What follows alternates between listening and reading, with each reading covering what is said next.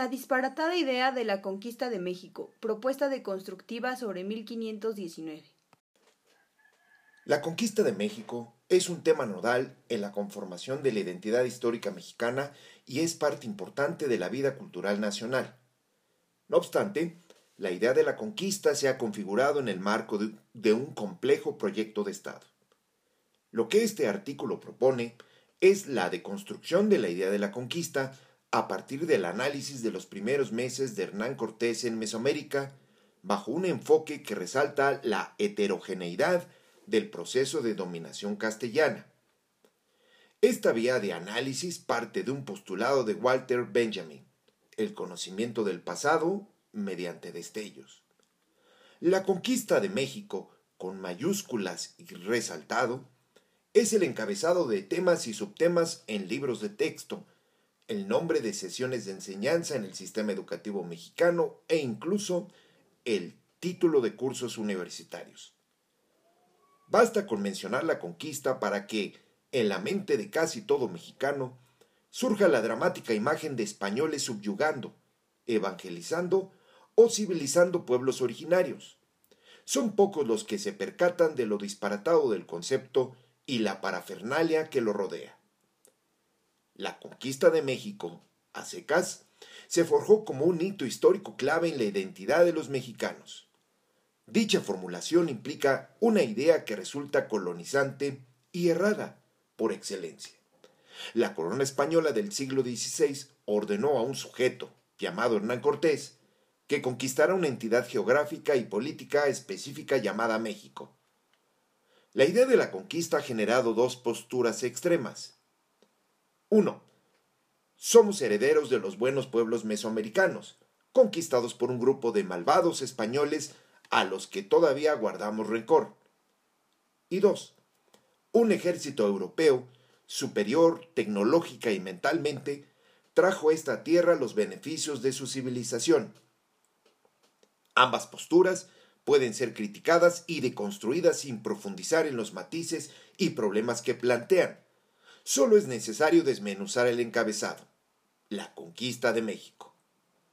La conquista de México en todo caso debería llamarse la conquista de lo que hoy es México, o más específico aún, la conquista de lo que después fue la Nueva España, que se independizó y se transformó en el primer imperio mexicano, que después fue la República Federal de los Estados Unidos Mexicanos, que brevemente fue el segundo imperio mexicano francés y que finalmente regresó a un sistema republicano hoy conocido como Estados Unidos Mexicanos.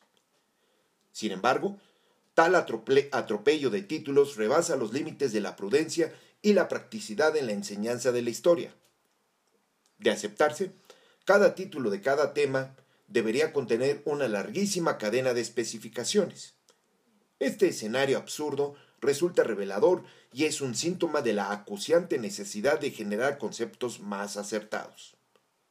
Los exploradores europeos del siglo XVI se toparon con una inmensa masa de tierra hasta entonces inexistente, o casi en su universo mental.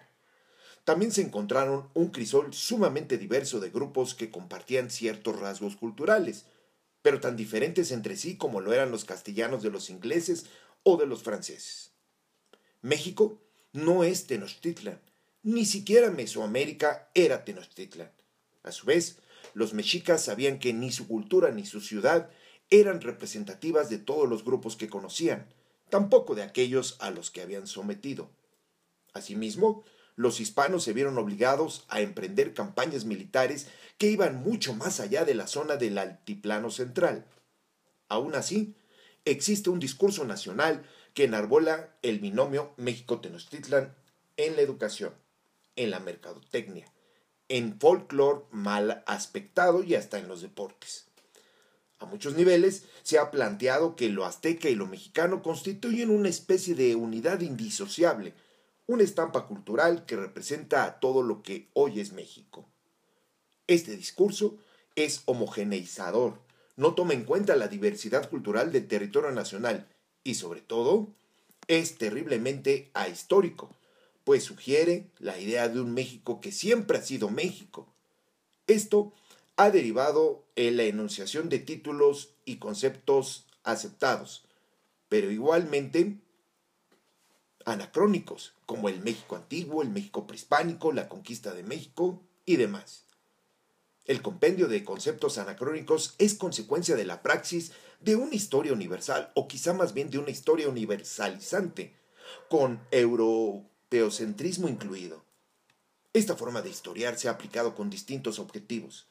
Narrar la versión de los vencedores, consolidar regímenes, crear una identidad nacional patriótica, elaborar contenido educativo, reducir procesos históricos a grandes generalidades para que estos sean accesibles a un público masivo e incluso para censurar la heterogeneidad de voces y memorias consideradas como amenazas a proyectos de nación unificada.